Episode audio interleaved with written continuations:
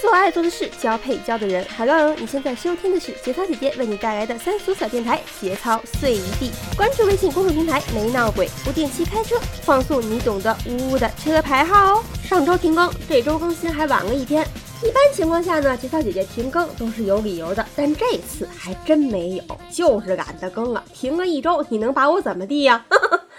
本来呀，这周我也不想更，但是想想呢，实在太说不过去了，所以就更吧。聊点什么呢？有听过咱们上期节目的小伙伴一定都记得，节操姐姐呢有一个做了很久的微信群，最近呢又开始拉新人了。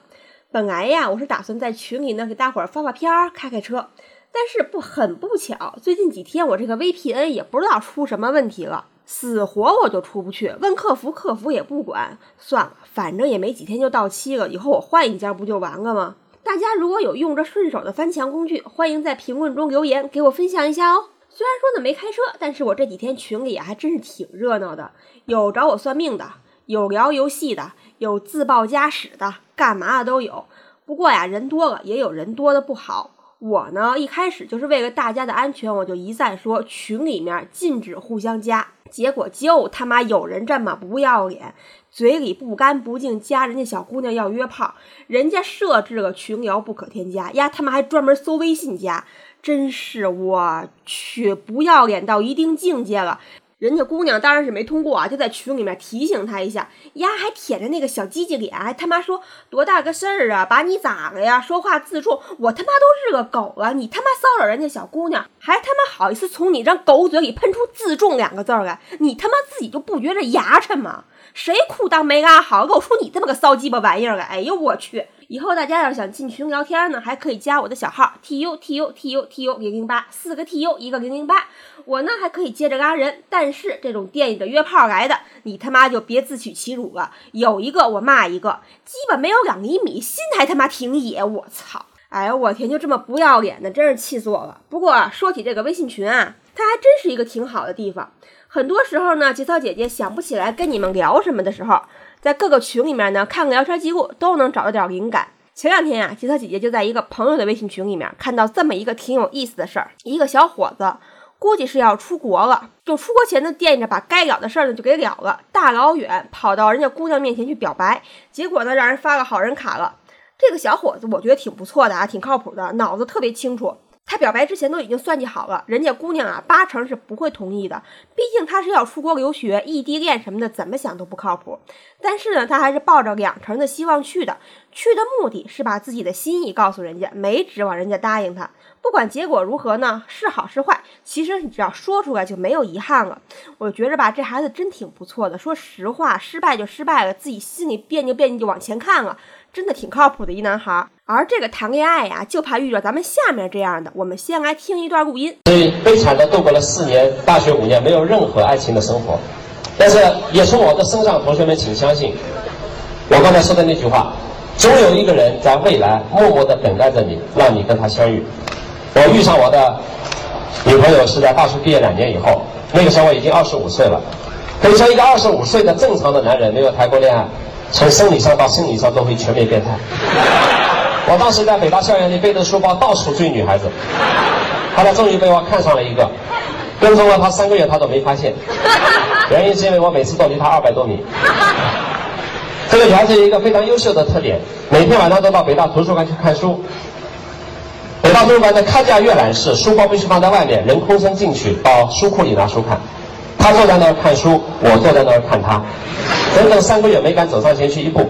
但后来老天开始帮我的忙，有一天晚上，北大图书馆的灯光突然全部灭掉了，原来是保险丝烧断了，那不是我弄断的，同学们，那是自己烧断的，知道吗？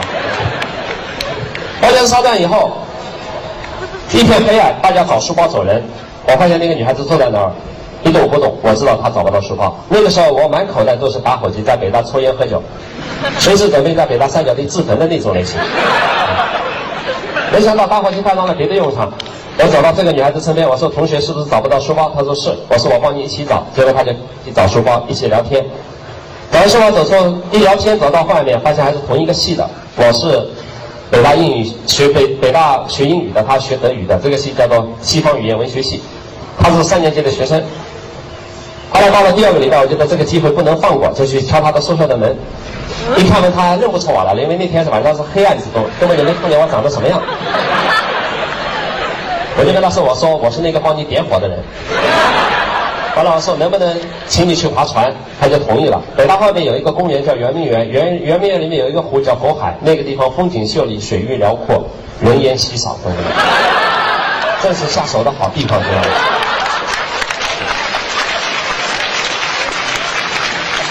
好，到了湖中央，我发现周边连个人影都没有。我想在这种时候就由不得他了，同学们。要不就是答应我，要不就是推下去淹死，知道吗？以上呢是俞敏洪在某大学宣讲的时候自述当年追求妻子的经历。北大毕业两年后回校跟踪三个月，选中现任妻子，追求成功。我当时背着书包啊，在北大校园里面各处追女孩，后来终于被我看上了一个。跟踪了三个月，他都没有发现那个地方风景秀丽，水域辽阔，人烟稀少，正是下手的好地方。这个时候就由不得他了，知道吧？要么答应我，要么推下去淹死。这每一句话都让我觉得毛骨悚然。我就不太明白了，这个台底下是怎么能笑得出来的呢？我就想起这个两年前新东方男生奸杀女同学，新东方呢还专门开了一个品学兼优的证明，请求量刑。这种人，他妈还好意思说女人堕过导致国家堕过？那要照他这个逻辑，被奸杀就是因为这个女同学堕过了，不光自己堕过，还毁了一根品学兼优的鸡巴。我这个世道堕过的真正原因，不是被奸杀的女同学，也不是拒绝了表白就有可能被推下河的女生，正是这种舔着大逼脸吹牛逼的臭男人，为人师表啊！在大学宣讲表白不成功就要把女人推下河，一个教育家能说出这种话来，他的学生杀人也不足为奇了吧？就好像还真的是最近几年吧，社会新闻里面我们经常能够听到，男子表白不成给女生泼硫酸，从楼上扔下去，分手了就把女生捅死了，烧死在车里了；女人要离婚就杀她全家，丈夫杀妻藏尸三个月还跟没事儿人一样。前两天呢，节操姐姐还看到一个视频，说男子向认识三天的女生表白，不同意我就跳河。这种人啊，你就算真答应了，能得着好吗？能用生命要挟勒索别人爱的人，本身就是不尊重生命的。他今儿敢自杀要挟你爱他，明天他也一样敢杀了你。其实我就一直特别好奇，究竟是出于一种什么样的心理，能让这个人啊失恋就去杀人去，表白不成就把人推下河淹死？而且特别特别奇怪的就是，目前看到的这个案例啊，绝大多数还都是男人。当然，我不是说男人怎么样啊。毕竟，人家大教育家、大企业家不都说了吗？一个女人的堕落导致了国家的堕落。那照他这么个说法，男人堕落了不就杀个女人吗？不就把女人推下河淹死吗？还省得女人堕落之后祸害社会、祸害国家呢？这是为为民除害呀！我操，我他妈真想操压十八辈祖宗！前两天啊，吉泽姐姐看到一句话，具体的原作者呢我没记住，反正大概意思就是，中国人的感情模式都是在找妈，而我们百分之九十的爱与痛都和一个基本现实有关，大多数成年人心理水平都是婴儿。这好像是武志红还是谁说的，我真记不得了。其实这种追求不成就杀人的案例，我们通常都会看到凶手也会有一个很大的一个共同点。都他妈是巨婴，这种人呢，就是极端的情绪化，也就是说呢，无法控制自己的情绪，点火就炸，出门就把自个儿当社会大哥，来不来就用暴力对待别人，不管是朋友还是跟外人，遇上点事儿就翻脸吵架。前段时间不是有个装逼被砍死的龙哥吗？那就是个典型。这货要是不死啊，早晚也他妈得杀人。那有的姑娘可能会说了，他就是对别人厉害点，对我很好很温柔，亲。你不要以为他对别人暴力只对你好，你就觉得哇塞我是特别的，你就觉得自个儿能拯救他，或者觉得就是你就是一个特例。这种暴力是植入他骨髓的，早晚有一天你也会变成让他拳脚相加，甚至起了杀心的那个别人。再来，这种人就是极度的自恋，而且特别的玻璃心儿、小心眼儿。这个幼儿园的时候啊，得过一朵小红花，都能在酒桌上啊吹上十几年的牛逼，生把自个儿吹成一个品学兼优的五好学生。恋爱的时候也是一样啊，我谁呀？我怎么能被拒绝呢？在他的人设里面，自己是不可能被拒绝的，拒绝了就意味着他的自我世界全部都崩塌了，存在感甚至价值感都被抹去了，甚至会产生一种强烈的报复攻击感。这种人呢，有点胆儿的，表白失败了就敢把人家姑娘杀了；怂点儿的呢，表白失败了，再过个几年，这日子过得不顺的时候，还得跟酒桌上跟人说：“我当年多牛逼呀，多阳光啊，多自信呢！就那骚娘们儿给我打击的，我自信全没了。我现在日子过得不好，全赖她个臭婊子。”从不在自己身上找问题，错全是别人的。横竖跟他沾边的女人都落不着好，所以呢，您还是趁早离他远点儿。除了自恋，还有就是自大。屌没多大，钱没几个，愣是把自个儿脑补出一个霸道总裁的人设来，觉得自个儿就是宇宙的中心。女人跟他说句话，那就是想坐上来自己动啊。拒绝了，那就是欲迎还拒。而女人一再的拒绝呢，那就是自卑了，觉得自个儿配不上他。所以啊，有的时候我就觉得这些言情小说、霸道总裁文不是给女人看的，受众全他妈都是男人。他们呢一边看一边就把自个儿脑补成书中的总裁，意淫女人都得倒贴他。还有就是物化女性，说什么女人堕过造成国家堕过，要么答应我，要么推下河去淹死。这个就是对于女人的物化。所谓的占有欲，其实也是对女性的一种物化。得不到的时候就要毁掉，那毁掉就是我自个儿一个人的了。在他心里面呢，没有把女性当做是一个平等的人，而是一件东西，一件私属品，或者说是一件巨婴的玩具。我得不到就要毁掉，我杀死个你，你就永远是我的了。这是很多变态的杀人动机。他们自己恐惧死亡，却又觉得死亡能够给他们带来一种永久的权利感，甚至可以让他从灵魂到肉体都占有对方。而最腻味人的就是情感勒索，这种人普遍都喜欢说什么“如果你真的爱我，我为你做了这么多了，你这样就是自私”之类的话，利用对方的恐惧、责任感或者是愧疚心理去操纵他的生活，一分手就闹自杀，一吵架来不来就下跪扇自个儿嘴巴子。还有就是前面提到那个用跳河要挟女人来表白的男人，这就是典型的情感勒索。一个连自己的生命和尊严都不尊重的人，你还能指望他尊重你的生命和尊严吗？不存在的。最后还有一个更可怕的，那就是老实人了。我们常听长辈们说。这个找个老实人嫁了，这个人老实比什么都强。但其实老实人更他妈可怕。你们不要把木讷当老实，也不要把话少当老实，更不要把没有恋爱经验、不懂女人当做老实。如今这个时代，谁他妈都不是老实人。即使现在貌似老实，那也是因为条件没到。没这个水平，没条件就包括他没有钱、没有时间、没有心情、没有自由、没有泡妞的功夫，或者说心智根本就不成熟，心理年龄远远低于生理年龄。很多貌似搞事的男人，其实就是精神阳痿，或者说就是一个巨婴。所以说呀，珍爱生命，远离老实人。你单身顶多就是个寂寞，一个跳蛋就能解决的事儿。但是你跟这种心智不全、人格退缩的老实人结婚，那能要你的命。所以啊，其实鉴别这种潜在的有杀人危险的男人很简单。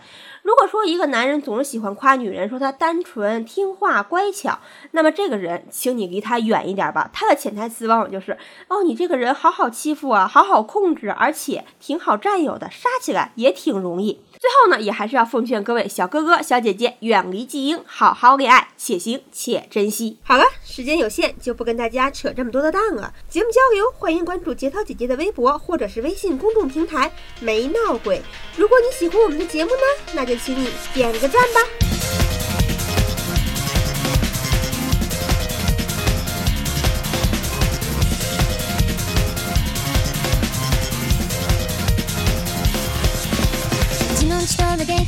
多少暗礁に乗り上げている前頭葉から新たな痛みを共有してくる情報バイパス収束できない不条理組みずと植物紛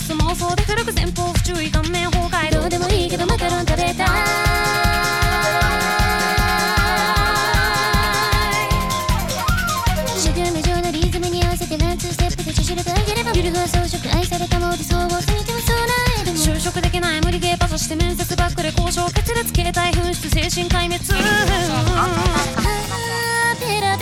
ゴタく並べちゃって結局示すをとつこすって気持ちよくなりたいだけならああそのようなもので私を殴って赤い花が咲き乱れて私は脳症炸裂かさあ狂ったように戻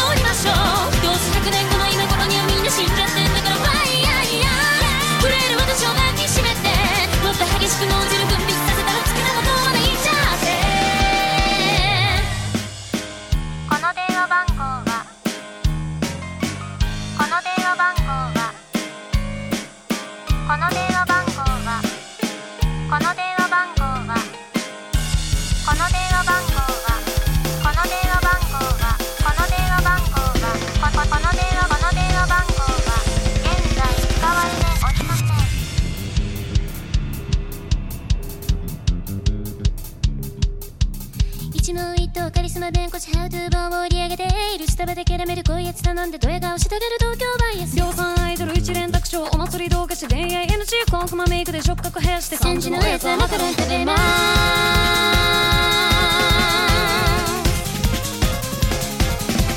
スラップベースの刻みに合わせて腹切り藤山芸者が歌えば思わず女子会飛び入り参戦スイーツ目当てでツイート控えめ短い焼肉五反